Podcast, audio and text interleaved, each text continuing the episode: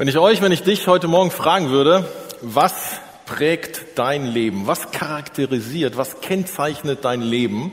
Dann würde ich wahrscheinlich sehr unterschiedliche Antworten bekommen. Einige würden sagen, wir leben in einem reichen und wohlhabenden und sicheren oder halbwegs sicheren Land. Andere würden sagen, ich habe einen Job, der beschäftigt mich so viel, das prägt mein Leben.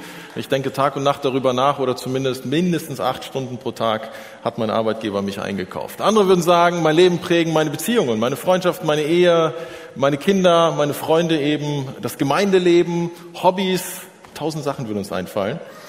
Ich glaube, die wenigsten würden sagen, was mein Leben maßgeblich prägt, ist Sünde. Wer würde sagen, mein Leben ist maßgeblich von Sünde geprägt. Okay, ihr seid genauso heilig wie die Menschen im ersten Gottesdienst. Niemand hat sich gemeldet. Ich bin immer der Einzige. Wahrscheinlich der schlimmste Sünder. Oh, einer, einer. Tatsächlich, tatsächlich wage ich zu behaupten, dass Sünde etwas ist, was uns unser Leben mehr prägt, als uns bewusst ist. Eigentlich durch und durch.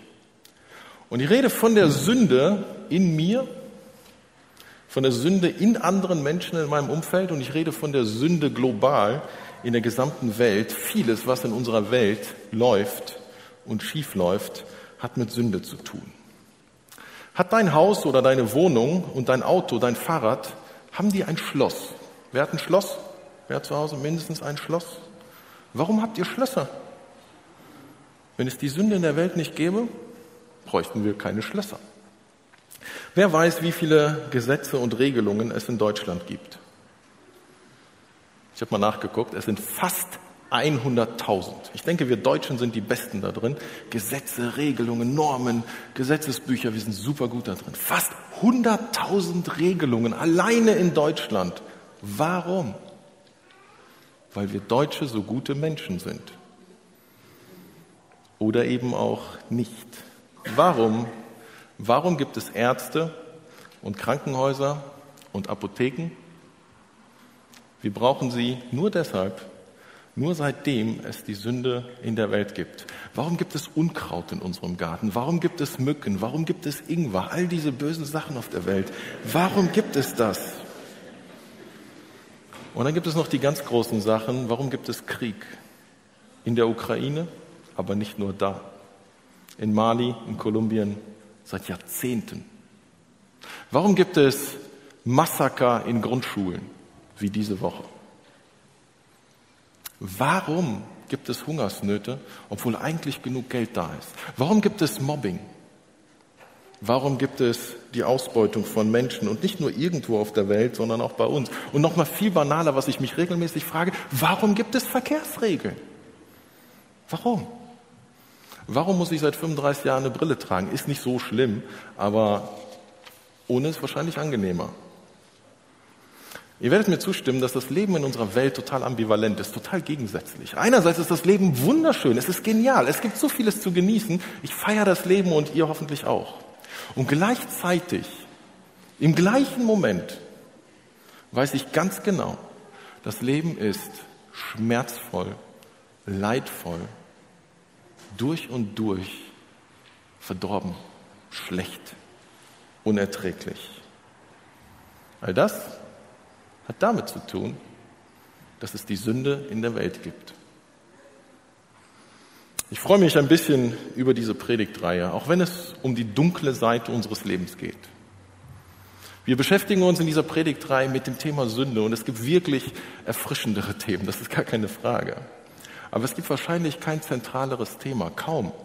Es ist so grundlegend, es ist so fundamental, es ist so existenziell, weil es die Ursache aller, wirklich aller, und das ist keine Übertreibung, aller Probleme und Schwierigkeiten, die wir in unserem Leben haben, aus uns selbst heraus oder durch andere Menschen verursacht oder sogar durch die Naturgewalten verursacht, all das hat seinen Ursprung bei dem Thema Sünde.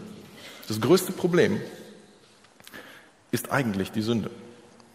Die Mutter aller Probleme ist die Sünde. Und das Gute ist, diese Predigtreihe, keine Sorge, ist nicht so dunkel. Wir sind nicht immer nur bei der Sünde, sondern die gute Botschaft ist, die Bibel redet nicht nur über die Sünde, sondern auch über die Lösung. Gott hat die Lösung für dieses größte aller Probleme. Ich möchte mit euch darüber nachdenken, was Sünde ist zunächst einmal. Und da ist es mir wichtig hervorzuheben, ich, ich beginne einfach mal dabei, was Sünde nicht ist. Sünde ist nichts harmloses. Sünde ist nicht irgendwie eine Lappalie. Dummerweise reden wir im Deutschen davon und wir sagen, da ist ein Verkehrssünder. Das ist eigentlich eine Banalisierung des Begriffes Sünde. Denn ein Verkehrssünder, wir wollen damit sagen, es ist etwas ganz Schlimmes. Gleichzeitig empfinden wir, ja, in der Regel ist das nicht so schlimm, ein Verkehrssünder zu sein. Außer man muss den Führerschein abgeben. Das tut weh, aber ansonsten, es gibt Schlimmeres. Der Punkt ist, mit echter Sünde, dass nicht Menschen definieren können, was Sünde ist. Wenn wir von echter Sünde reden, ist das eine komplett andere Kategorie als Verkehrssünde. Denn echte, wahre Sünde, nur Gott kann definieren, was Sünde ist. Es ist nicht der Willkür von uns Menschen unterworfen, nicht Menschen dürfen da ein Regelwerk erfinden, sondern was Sünde ist, definiert alleine Gott. Nur Gott hat die Autorität und die Macht, die Souveränität und die Heiligkeit, um zu sagen, was Sünde ist und was nicht. Keine Gemeinde, kein Papst, kein Pastor, niemand und nichts hat das Recht zu definieren, was Sünde ist. Gott allein kann das tun. Und ein zweites, ganz einfach, Sünde ist ein Verstoß gegen den Willen Gottes. Punkt. Sünde ist, einfach gesprochen, ein Verstoß gegen den Willen Gottes. Gott hat eine Richtlinie aufgestellt, ein Gebot oder ein Verbot. Gott hat einen Maßstab definiert. Das ist richtig, das ist falsch. Wenn ich als Mensch dagegen verstoße, ist das Sünde. Das ist ganz einfach Sünde. Wenn wir verstehen wollen, was das Problem an Sünde ist und was die Konsequenz der Sünde ist, dann müssen wir eigentlich nur die Bibel aufschlagen und am Anfang anfangen zu lesen. Und da begegnet uns der Karrierestart der Sünde. In Kapitel 3, 1. Mose 3, sehen wir, wie die Sünde in die Welt kommt und ein Erfolgstriumphzug quasi durch die Menschheitsgeschichte beginnt. Dort kam die Sünde, die allererste Sünde in, der Welt, in die Welt. Und es wird dort berichtet und beschrieben, und das ist exemplarisch, Genau so funktioniert Sünde immer. Und ich möchte uns diesen Text lesen, zunächst einmal die ersten sechs Verse aus 1. Mose Kapitel 3. Und wir werden uns in diesem Text wiederfinden, weil wir genau das gleiche Thema mit dem Thema Sünde haben. Die Schlange war das klügste von allen Tieren des Feldes, die Gott der Herr gemacht hatte. Sie fragte die Frau, hat Gott wirklich gesagt, ihr dürft die Früchte von den Bäumen im Garten nicht essen? Natürlich dürfen wir sie essen, erwiderte die Frau, nur nicht die Früchte von dem Baum in der Mitte des Gartens. Gott hat gesagt, esst nicht davon, berührt sie nicht, sonst müsst ihr sterben. Nein, nein, sagt die Schlange, ihr werdet bestimmt nicht sterben. Aber Gott weiß, sobald ihr davon esst, werden euch die Augen aufgehen, ihr werdet wie Gott sein und wissen, selbst wissen, was gut und böse ist. Dann werdet ihr euer Leben selbst in die Hand nehmen können. Die Frau sah den Baum an. Seine Früchte mussten köstlich schmecken. Sie anzusehen war eine Augenweide und es war verlockend, dass man davon klug werden sollte. Sie nahm von den Früchten und sie aß. Dann gab sie auch ihrem Mann davon und er aß ebenso. Um zu verstehen, was in diesem Text passiert, müssen wir verstehen, was vorher passiert ist. Unmittelbar davor hat Gott die Welt erschaffen.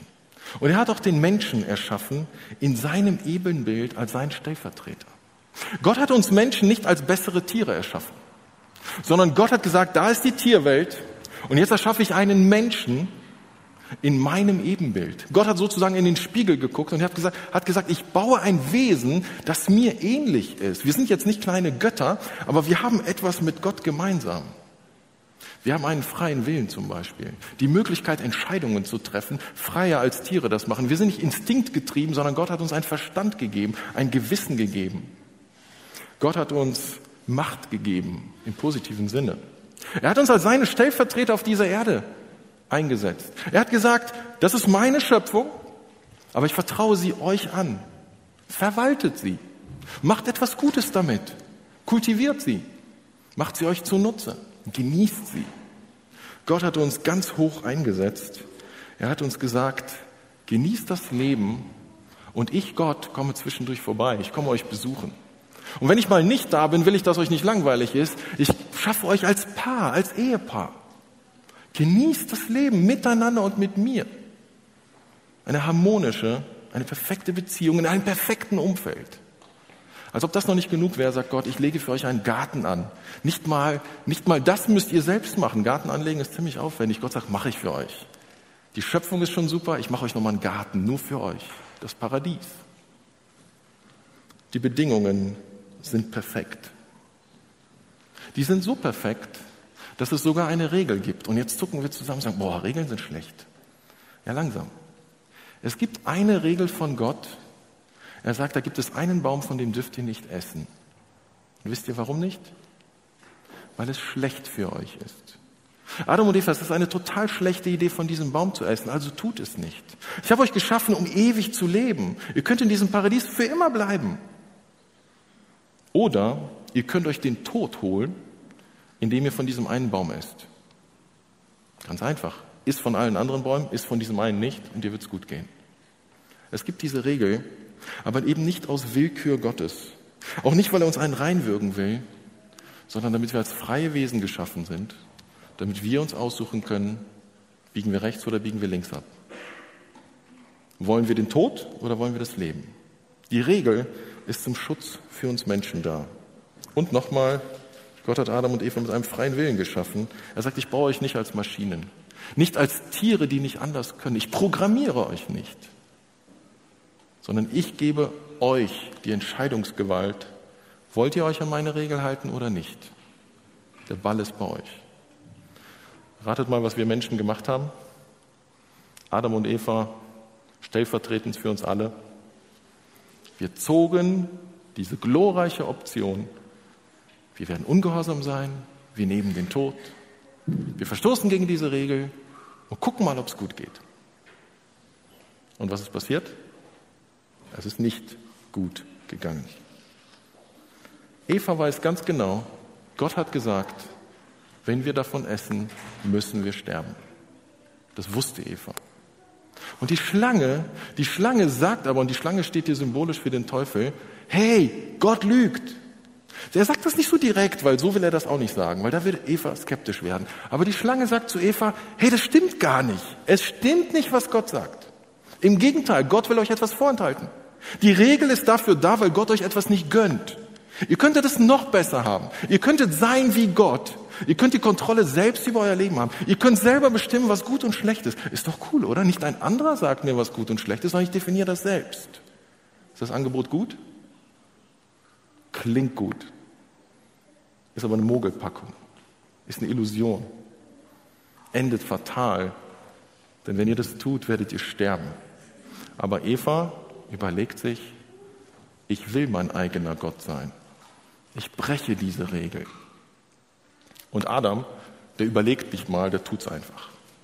Macht die Sache nicht besser. Was ist das Problem daran, dass Adam und Eva von dieser Frucht gegessen haben? Es ist nicht so, dass sie nicht genug zu essen hatten. Es ist nicht so, dass Gott diese Frucht zu schade, weil er kann hunderttausend neue Früchte machen. Der hat, den ganz, der hat die ganze das ganze Universum erschaffen. Es geht nicht um die Frucht. Das Problem an dieser Entscheidung von Adam und Eva ist, wir vertrauen Gott nicht mehr.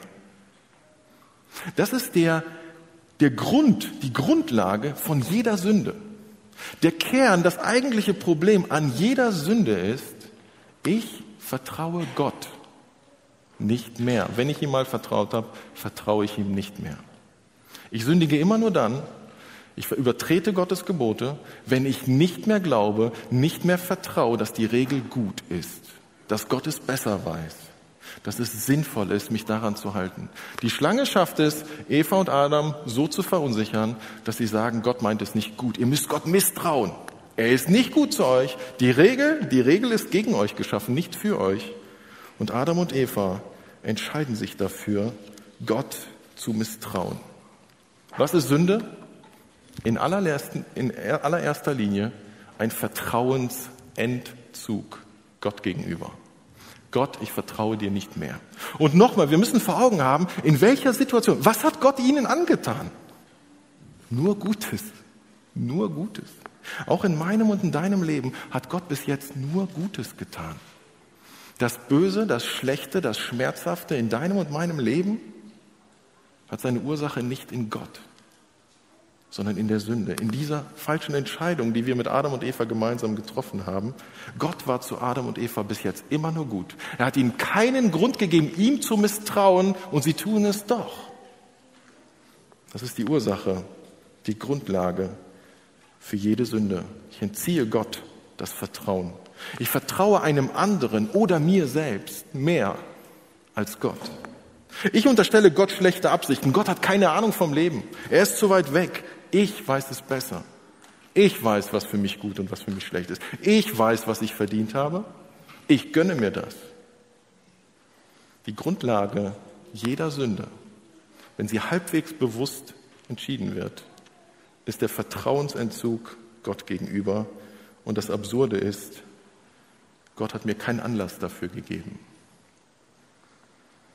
Zu sündigen bedeutet, Gott zu misstrauen und einer Lüge zu vertrauen.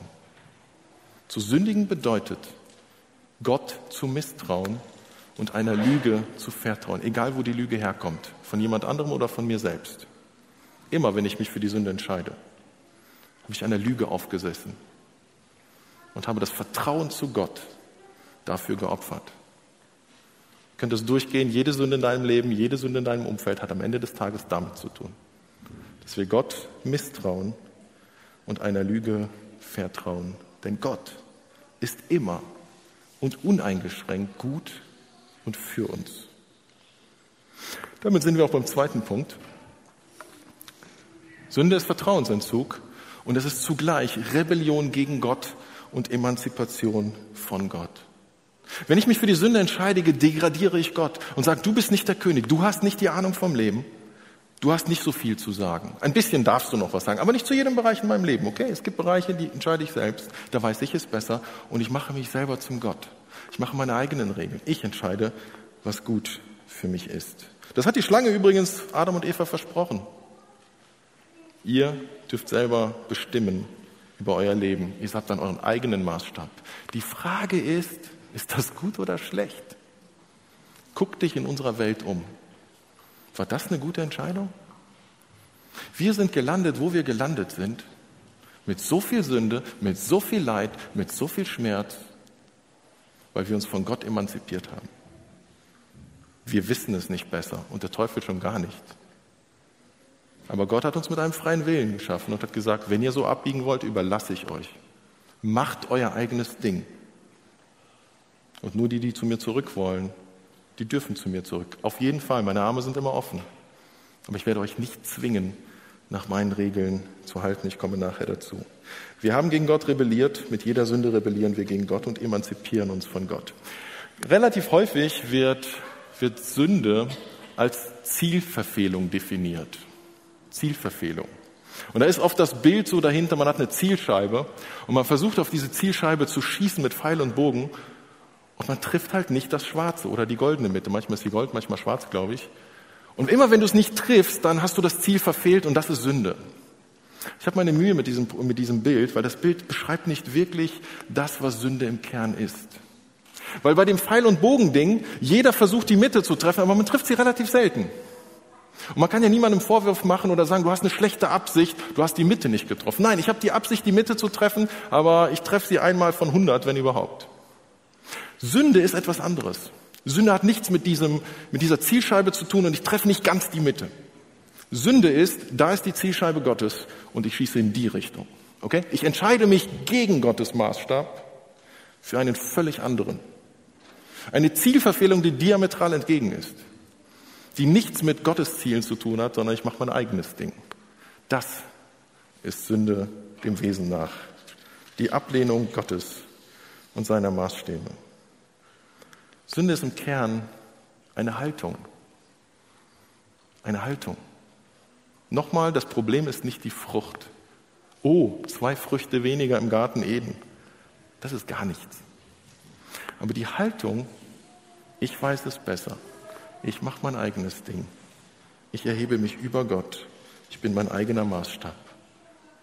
Das ist das Problem bei jeder Sünde. Und deshalb ist es im Grunde genommen unterm Strich egal, wie groß oder klein die Sünde ist. Ja, es gibt Unterschiede in der Bibel, was Sünden angeht. Sie werden unterschiedlich bestraft.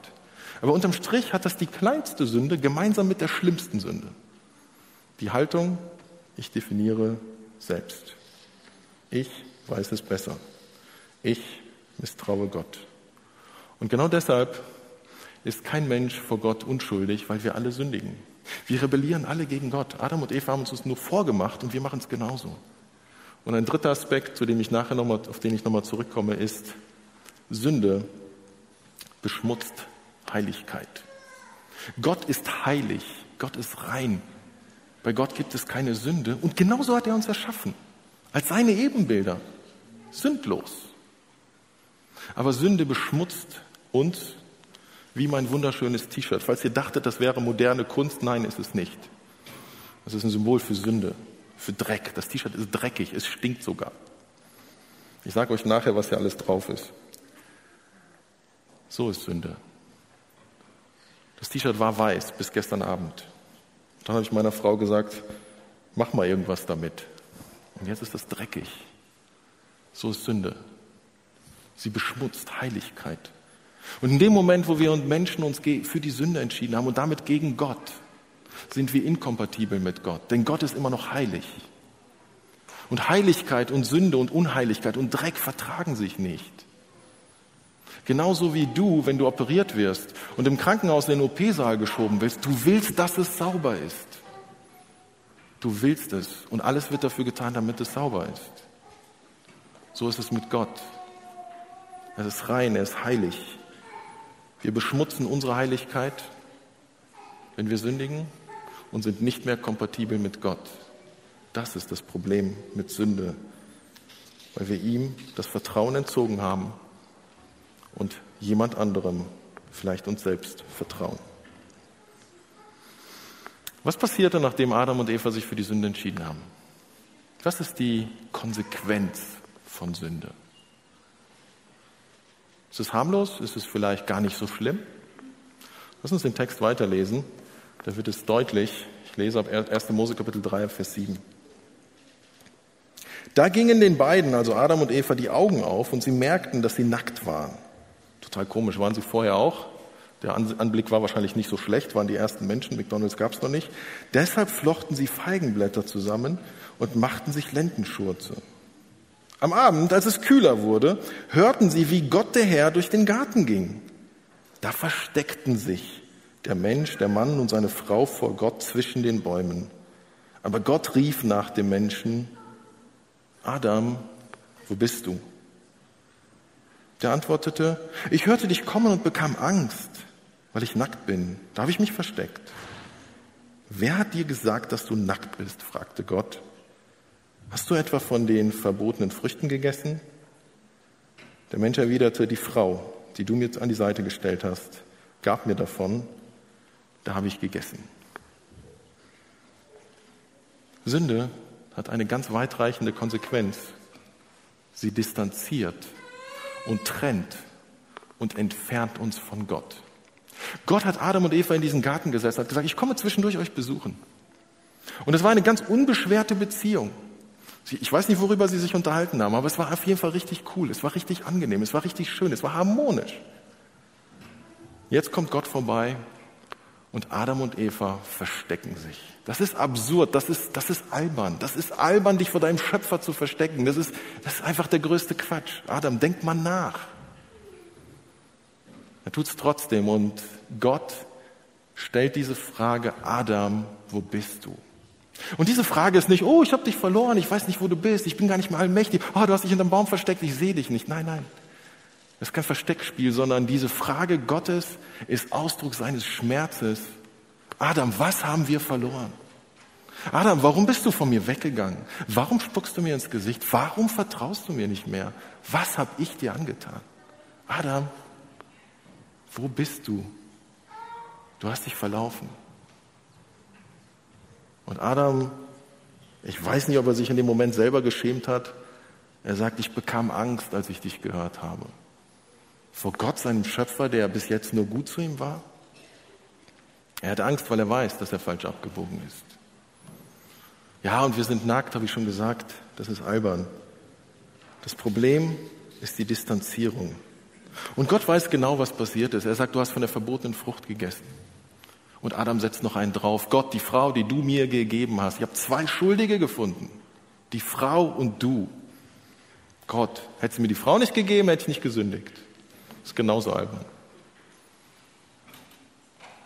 Und die merken an dieser Aussage, es ist mehr kaputt gegangen, als eine Frucht wurde gegessen. Die Beziehung zu Gott ist zerstört und die zwischenmenschliche Beziehung auch. Zum ersten Mal gibt es einen Ehestreit. Und das ist überhaupt das so ziemlich das Schlimmste, was es geben kann. Und zum ersten Mal gibt es einen, einen Konflikt, einen Vorwurf. Auch zwischenmenschlich ist etwas kaputt gegangen, weil die Sünde in die Welt gekommen ist. Die Gottesebenbildlichkeit ist beschädigt. Seit dem Sündenfall sind wir Menschen nicht mehr so, wie wir waren. Wir sind immer noch Gottes Ebenbilder, aber ein Zerrbild. Gottes Ebenbild mit dem Faktor Sünde. Keine gute Kombination. Wir kollidieren mit der Heiligkeit Gottes und es trennt uns deshalb von Gott. Wir sind mit Gott nicht mehr kompatibel. Und ab da, in diesem Moment der ersten Sünde, seitdem gibt es Krankheiten in dieser Welt und Unkraut und Ungeziefer, das nervt und Leid und den Tod. Vorher gab es das nicht. Es ist die Konsequenz der Sünde. Und plötzlich steht unser ganzes Leben, das Leben der ganzen Menschheit vor einem neuen Vorzeichen, unter einem neuen Vorzeichen. Einerseits immer noch dieser liebende Gott, der uns uneingeschränkt liebt. Und gleichzeitig ist Gott zornig. Die Bibel spricht davon, dass Gott ein zorniger Gott ist, gleichzeitig. Und Zorn, das ist ganz wichtig, das zu verstehen, Zorn hat an dieser Stelle nichts mit schlechter Laune zu tun. Das hat nichts mit Bockigsein zu tun. Sondern Gott ist zutiefst verletzt, zutiefst gekränkt. Er ist quasi fassungslos darüber, dass wir uns gegen ihn entschieden haben, dass wir uns für die Sünde entschieden haben. Das ist nicht zu fassen. Wieso? Wieso habt ihr das getan? Ich habe euch nichts angetan. Paulus beschreibt es in Römer 1. Er sagt, Gott lässt nämlich seinen Zorn sichtbar werden. Vom Himmel her lässt er ihn über alle Gottlosigkeit und Ungerechtigkeit der Menschen hereinbrechen, denn mit dem Unrecht, das sie tun, treten sie die Wahrheit, und gemeint ist die Wahrheit Gottes, mit Füßen. Wenn Gott uns anschaut, hat er immer noch Liebe für uns. Und gleichzeitig ist dieser Zorn, dieser Schmerz, diese Betroffenheit, dass wir ihm das Vertrauen entzogen haben und mit jeder Sünde, die ich täglich tue, entziehe ich ihm das Vertrauen neu. Gott ist darüber entrüstet. Paulus benutzt hier zwei Begriffe, die sehr, sehr wichtig sind zu verstehen im Kontext von Römer 1. Gottlosigkeit meint die religiöse Ignoranz. Gottlosigkeit bedeutet, ich lebe in dieser Welt, ich lebe in dem Universum Gottes, ich bin ein Geschöpf Gottes, aber ich lebe, als ob es Gott nicht gäbe. Ich ignoriere ihn. Gott hat mit meinem Leben, mit meinem Alltag gar nichts oder nur ganz wenig zu tun. Ich kann eine Heiligenfigur aufstellen, ich kann auch mal in die Kirche gehen, ich kann vielleicht ein Kruzifix irgendwo aufhängen. Also so ein bisschen Religion gibt's schon. Aber im Großen und Ganzen hat mein Leben, so wie ich es lebe, nichts mit der Existenz Gottes zu tun. Das ist die Gottlosigkeit, von der Paulus spricht. Er sagt, Menschen neigen dazu, andere Dinge zu ihren Göttern zu machen. Sich selbst, ihre Gesundheit, ihren Besitz, ihre Beziehungen, ihre Kinder, ihre Ehepartner, ihren Körper, ihr Hobby. Irgendwelche Götter finden wir uns. Aber das ist Gottlosigkeit, weil es vorbeigeht an dem wahren Gott, der der einzige Gott ist. Und Paulus sagt, Gott ist zornig entrüstet darüber. Denn Gott hat sich offenbart, er hat die Schöpfung geschaffen. Man muss tatsächlich, Paulus argumentiert in Römer 1, man muss nicht mal die Bibel lesen, um Gott kennenzulernen. Du musst nur mit offenen Augen durch die Schöpfung gehen, durch die Natur. Und Paulus sagt, schalte deinen Verstand ein und du wirst darauf kommen, es muss ein höheres Wesen geben. In Römer 2 schreibt Paulus, Gott hat die Ewigkeit in unser Herz gegeben. Jeder Mensch hat eine Ahnung davon, dass es ein übernatürliches Wesen gibt. Die allermeisten Menschen würden das sogar bestätigen. Und on top hat Gott die Bibel gegeben, wo wir ihn sehr konkret, sehr greifbar kennenlernen können. Gott hat sich offenbart. Gott hat sich entdeckbar und zugänglich gemacht. Wir entscheiden uns dagegen. Und ein zweites, Ungerechtigkeit. Ungerechtigkeit ist ein anderer Ausdruck für Sünde. Die Entscheidung, gegen seinen Willen zu handeln. Und im weiteren Verlauf des Kapitels listet Paulus eine ganze Reihe von Sünden auf. Er nennt sexuelle Sünden, er nennt eine ganze Reihe von zwischenmenschlichen Sünden und dann nennt er etwas so harmloses wie den Eltern Ungehorsam. Wenn du auf dem Bobbycar sitzt und der Papa sagt, fahr da nicht runter. Paulus listet eine ganze Bandbreite, 21 Sünden listet er auf und sagt, das ist die Ungerechtigkeit, für die wir Menschen uns entschieden haben. Und wisst ihr was? All diese Sünden gibt es, weil Gott uns die Freiheit gibt. Wenn ihr nicht mit mir wollt, dann definiert eure eigenen Maßstäbe. Ich habe euch gesagt, es wird nicht gut enden, aber ich liebe euch so sehr, dass ich euch nicht zwinge, nach meinen Maßstäben zu leben. Macht euer eigenes Ding und guckt, wo es euch hinbringt. Und wo es uns hinbringt, wissen wir alle. Wir sehen und erleben es Tag für Tag. Es ist egal, ob du Nachrichten guckst oder nicht. Kannst in dein eigenes Leben gucken. Und ich bin kein Schwarzmaler. In dieser Welt ist nicht alles schlecht. Aber vieles ist richtig schlecht. Und das hat damit zu tun, mit der Ungerechtigkeit, weil wir Gottes Wahrheit, Gottes Gerechtigkeit mit Füßen treten. Sie treten die Wahrheit mit Füßen durch das Unrecht, das sie tun. Und das sind nicht nur die anderen. Das bin ich, Sascha, und das bist du. Im Großen wie im Kleinen. Ist Sünde harmlos? Ist Sünde manchmal harmlos? Leider nicht. Sünde ist nie harmlos, wenn sie Rebellion gegen Gott ist und Vertrauensentzug Gott gegenüber. Und wie endet das Ganze? Römer 1 endet mit einer krassen Aussage. Nachdem Paulus all diese Sünden aufgezählt hat, sagt er, das ist eine never-ending Story. Oder vielmehr eine Story mit einem ganz bösen Ende. Und obwohl sie, alle Menschen, genau wissen, dass die, die so ungerecht handeln, nach Gottes gerechtem Urteil den Tod verdienen, lassen sie sich nicht von ihrem Tun abbringen. Im Gegenteil, sie finden es sogar noch gut, wenn andere genauso verkehrt handeln wie sie. Das Wesen von Sünde ist, dass Sünde nie, ich mache eine Sünde und dabei bleibt es, sondern Sünde bringt immer mehr Sünde hervor. Wenn ich eine Sünde gemacht habe, will ich noch eine machen und noch eine und noch eine. Und es ist eine Abwärtsspirale, die ich selber fast nicht aufhalten kann. Eine Sünde bringt die nächste Sünde hervor. Und wir feiern es, wenn andere die gleiche Sünde tun, oder?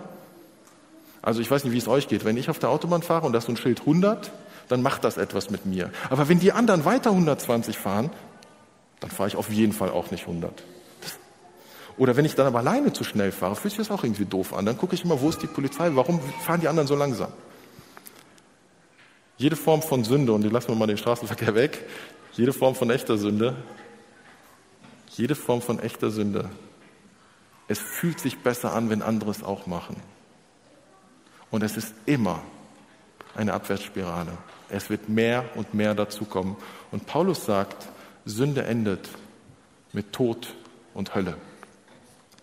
Folge von Sünde ist Entfremdung von Gott und von Menschen. Die Folge von Sünde ist, wir werden noch mehr sündigen. Und die Folge sind Tod und Hölle. Der Tod kam in die Welt mit der Sünde.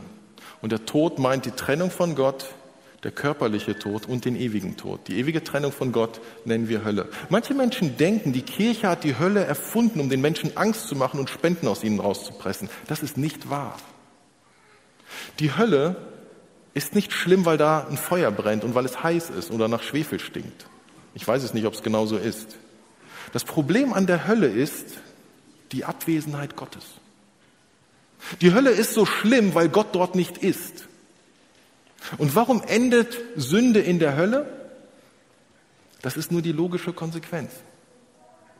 Wenn Sünde Rebellion gegen Gott ist, wenn Sünde Ablehnung Gottes ist, dann ist die Hölle die logische Konsequenz. Dann bekomme ich das, wofür ich mich entschieden habe. Wenn ich mich für die Sünde entscheide, entscheide ich mich gegen Gott. Und die Hölle ist die Abwesenheit Gottes. Dann ist es nur logisch, dass Gott uns für unsere Sünde in die Hölle schickt. Das ist nicht um Angst zu machen, sondern einfach nur um die Konsequenz darzustellen. Die Hölle ist ein Thema und eine Realität, damit wir verstehen, Gott hat uns wirklich einen freien Willen gegeben. Wir dürfen uns entscheiden, mit Gott nichts zu tun zu haben. Und die Hölle ist der Ort, an dem wir nichts mehr mit Gott zu tun haben. Es ist die Abwesenheit Gottes mit allen Konsequenzen. Mit der Konsequenz, dass dort nichts mehr gut ist, weil das Gute von Gott kommt. Wenn Gott nicht da ist, gibt es da nichts Gutes. Sünde entzweit uns von Gott und von Menschen. Sie bringt immer mehr Sünde hervor und sie endet immer tödlich und in Trennung von Gott. Das war dunkel, oder? Das ist schwere Kost. Ich mag selber nicht, darüber zu predigen. Aber es gibt eine gute Nachricht. Ich habe es euch angekündigt. Die Bibel bleibt nicht bei dieser knallharten Diagnose des menschlichen Daseins, sondern Gott hat die Lösung. Und ja, es ist total ernüchternd und demütigend und erdend, sich eingestehen zu müssen, aus dieser Spirale der Sünde, aus dieser Abwärtsspirale komme ich selber nicht raus keine Möglichkeit, keine Chance. Haben Generationen von Menschen versucht. Lasst uns versuchen, besser zu sein. Lasst uns versuchen, gut zu sein. Ideologien, Religionen, Philosophien. Wir haben alles versucht. Und es hat nichts Gute, also ein paar gute Sachen hervorgebracht, das will ich gar nicht in Abrede stellen, aber es hat das Problem Sünde nicht gelöst. Die Lösung kommt von Gott. Gott hat uns nicht aufgegeben. In Römer 6, Vers 23, das gleiche Buch, ne, wir waren gerade in Römer 1, jetzt Römer 6. Der Lohn, den die Sünde zahlt, ist der Tod. Aber das Geschenk, das Gott uns in seiner Gnade macht, ist das ewige Leben in Jesus Christus, unserem Herrn. Seht ihr hier die Gegenüberstellung Lohn und Geschenk? Lohn und Geschenk sind zwei völlig unterschiedliche Konzepte, richtig? Lohn bedeutet, ich bekomme das, was ich verdient habe. Wenn du irgendwo arbeitest, du hast zehn Stunden gearbeitet, wie viele Stunden kriegst du bezahlt? Zehn. wenn, du, wenn du nur neun bezahlt bekommst, wurdest du es übers Ohr gehauen. Wenn du elf bezahlt bekommst, ist das Gnade.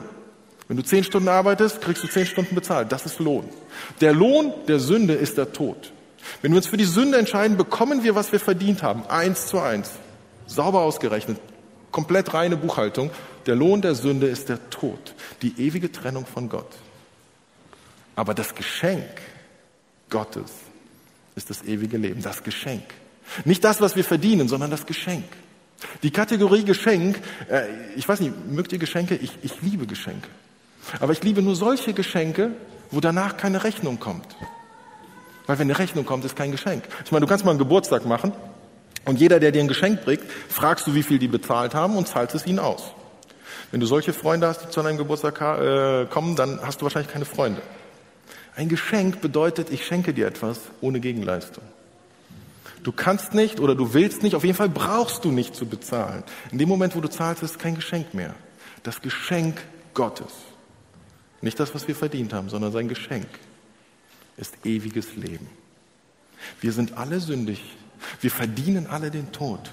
Aber Gottes Geschenk, sein Angebot, sein Geschenk für uns ist ewiges Leben und das hat eine Grundlage, in Jesus Christus, unserem Herrn. Jesus hat die Strafe für die Sünde auf sich genommen. Unschuldig. Er war unschuldig, er hat nie gesündigt. Gott selbst wurde Mensch in Jesus, um für meine Sünde zu sterben. Und auf dieser Grundlage kann Gott mir Heiligkeit schenken. Heiligkeit zurückgeben.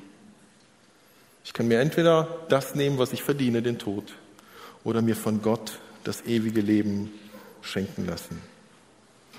Dieses Geschenk nimmt man an, indem man seine Sünde erkennt, zugibt, sie vor Gott bekennt und seine Vergebung in Anspruch nimmt. Es ist eine ganz einfache Sache. Es ist ein Gebet von einer Minute. Es ist nur ein kurzes Gebet. Und damit ist das Geschenk der Erlösung, der Vergebung angenommen. In einem Augenblick ist damit die Schuld aus meinem, aus deinem Leben bereinigt, weil Jesus sie dann bezahlt hat. Ihr seht mein T-Shirt hier, oder? Ich habe vor 23 Jahren, als ich 18 wurde, mal in einer Pizzeria gearbeitet. Und manchmal sah mein T-Shirt danach nicht ganz so krass aus, aber so ein bisschen ähnlich. Keine Sorge, das ist nicht aus der damaligen Zeit, ähm, aber so ähnlich. Auf diesem T-Shirt ist unsere halbe Abstellkammer drauf. Hier ist Kurkuma, hier sind Himbeeren, hier ist Ketchup, hier ist irgend so ein Grünzeug mit drauf. Meine Frau hat das alles gemacht. Also wenn man all diese Sachen kombiniert, dann ist das, glaube ich, so ein besseres Abführmittel. Ähm, voll, voll eklig, oder? Das ist wirklich eklig. Es riecht auch die ganze Zeit. Ich finde das echt unangenehm. Ich muss das heute am Abendgottesdienst noch einmal tragen und dann wegschmeißen. Ähm, es ist dreckig. Wir sind uns einig, es ist dreckig, es ist unangenehm. Und jetzt können wir, können wir nach dem Gottesdienst, würde ich euch bitten, alle, die da motiviert sind, dass ihr auf mich zukommt und dass wir irgendwie versuchen, die Flecken hier rauszumachen. Dass ihr irgendwie einen Schwamm habt oder Spucke oder Wasser oder mir egal was. Könnt ihr mir helfen, das sauber zu machen? So, ich lasse das an und wir reiben alle so ein bisschen und gucken, was passiert. Wer ist motiviert? Hoffnungsloser Fall, oder? Wir sind jetzt eigentlich, das Tisch ist ein hoffnungsloser Fall oder Sascha ist ein hoffnungsloser Fall eigentlich. Vielleicht schaffen wir es, diesen Fleck wegzumachen löst aber das Problem nicht. Es ist noch so viel anderes da. Was ist die Lösung? Ihr dürft ausziehen sagen. Umziehen. Umziehen. Ja, eigentlich einfach. Ich brauche ein neues T-Shirt. Ich brauche ein sauberes T-Shirt. Ich brauche einfach, es ist ja nicht so schwer. Jemand wird wohl ein neues T-Shirt für mich haben. Ich schaffe es nicht von mir aus, das sauber zu machen. Und jetzt ziehe ich das aus. Keine Sorge, ich habe noch ein T-Shirt drunter. Also ihr müsst nichts Schlimmes sehen dieses T-Shirt ausziehe, dann stinkt das nicht mehr. Und dann gibt es ein neues T-Shirt und das ist schön weiß. Ich habe das sogar zum Frühstück ausgezogen, damit es nicht anders wird. Und wenn mir Gott ein neues T-Shirt gibt Gott mir mein schmutziges T-Shirt wegnimmt, weil Jesus dafür bezahlt hat und sagt, gib mir dein schmutziges T-Shirt, ich nehme das. Und ich gebe dir ein neues, ein sauberes. Das ist keine Leistung, ein T-Shirt abzugeben und anzuziehen. Das ist eine Leistung, es sauber zu machen. Das hat Jesus gemacht. Und dann habe ich ein neues. Dann bin ich für Gott wieder heilig. Dann bin ich für ihn wieder rein.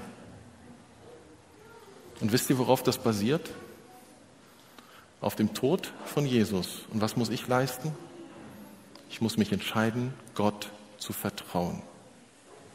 Zu vertrauen, dass das funktioniert. Zu vertrauen, dass er mir meine Schuld wirklich vergibt. Ich muss vertrauen. Kommt euch das bekannt vor? Sünde ist Vertrauensentzug. Gott, ich vertraue dir nicht mehr. Christ zu werden ist mein Vertrauen auf Gott setzen und sagen, Gott, ich vertraue dir wieder. Ich vertraue dir, dass du die Lösung für mein Problem Sünde und Schuld hast. Ich vertraue dir, dass wenn ich dir meine Schuld bekenne, sie vergeben ist und ich das Geschenk der Gnade habe und ewiges Leben habe und keine Angst vor der Hölle haben muss und durch dieses Leben gehe als jemand mit einem sauberen T-Shirt. Rein, heilig, Gottes Ebenbild. Und jetzt wirst du sagen, ja, Moment, aber sündigen Christen nicht auch manchmal? Doch, doch. Leider ja. Bei anderen Entwickler weiß ich nicht genau. Ich auf jeden Fall, alle anderen auch. Alle sündigen, andere Entwickler auch. Aber wisst ihr, was der Unterschied ist zu diesem T-Shirt? Wenn ich hier so einen kleinen Flecken habe, und das kommt vor, dann haben wir eine Waschmaschine. Danach ist wieder sauber. Das braucht eine größere Waschmaschine, das braucht eine andere Behandlung. Aber ja, es kommt vor, dass dieses schöne T-Shirt auch mal schmutzig wird. Aber das ist kein Grund zu sagen, ach, ein Fleck, tausend Flecken. Ah, ein kleiner Ketchupfleck, nehme ich die ganze Flasche Ketchup und Cola und Kaffee. Wer würde das tun? Nur weil ich eine Waschmaschine zu Hause habe? Nur weil Gott mir immer und immer wieder vergibt? kann ich doch nicht sagen, Sünde ist harmlos. Nein, Sünde ist immer schlimm, auch im Leben eines Christen. Damit ist nicht zu spaßen. Das darf ich nie auf die leichte Schulter nehmen. Aber gleichzeitig weiß ich, ich bin Gottes Kind, ich bin angenommen und ich lebe aus Gnade. In 1. Johannes 1 heißt es, wenn wir behaupten, ohne Sünde zu sein, betrügen wir uns selbst und verschließen uns der Wahrheit. Wir belügen uns selbst, wenn wir sagen, wir sind heilig, wir sind nicht so schmutzig. Doch wenn wir unsere Sünde bekennen, erweist Gott sich als treu und gerecht, er vergibt uns unsere Sünde und reinigt uns von allem Unrecht, das wir begangen haben. Sauberes T-Shirt. Die Lösung ist Gottes Geschenk, Vergebung durch Jesus, basierend auf Vertrauen. Glauben, Vertrauen, ein Geschenk. Entweder es ist ein Geschenk oder es ist nicht echt. Wenn Sünde harmlos wäre, dann wäre all das nicht notwendig. Aber weil Sünde nie harmlos ist, war es notwendig, dass Jesus stirbt. Und deshalb brauche ich auch als Christ täglich Vergebung.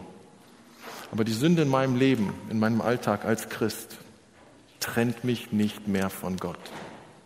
Gott verwirft mich nicht, sondern Gott sieht den kleinen Fleck und sagt, mach ich weg. Und am nächsten Morgen wache ich auf und der Fleck ist weg. Also jetzt nicht, ne? nicht im T-Shirt, aber die Sünde. Und Gottes Gnade ist jeden Tag neu, wenn du Kind Gottes bist. Und Gott vergibt uns immer und immer wieder. Aber das ist kein Freifahrtschein für Sünde. Gott hat definiert, was Sünde ist. Und das bleibt für immer. Gott sagt, Alkoholmissbrauch ist Sünde. Und da kann ich als Christ nicht sagen, ah, ist nicht so schlimm. Machen andere ja auch. Alkoholmissbrauch ist Sünde, also ist es Sünde und nicht harmlos. Drogenmissbrauch ist Sünde, also ist das nicht harmlos. Sexualität außerhalb der Ehe von Mann und Frau ist nach Gottes Definition Sünde. Das kannst du gut oder schlecht finden. Es ist Sünde und es ist deshalb nicht harmlos. Schwarzarbeit, Steuerhinterziehung ist Sünde. Geiz, Neid, Gier sind Sünde. Zu lügen, zu mobben, zu manipulieren, schlecht über Menschen zu reden, ist Sünde. Ist nicht harmlos, beschmutzt mein neues Shirt. Meine Gaben und Fähigkeiten nicht für Gott einzusetzen, ist Sünde. Egoistisch zu leben ist Sünde. Johannes geht so weit, dass er sagt, wer weiß, Gutes zu tun und tut es nicht, dem ist es Sünde. Nee, ich glaube, es ist Jakobus. Wenn ich weiß, was ich Gutes tun kann und tue es nicht, ist es Sünde. Hey, wow, das, das ist schwierig. Herausfordernd zumindest.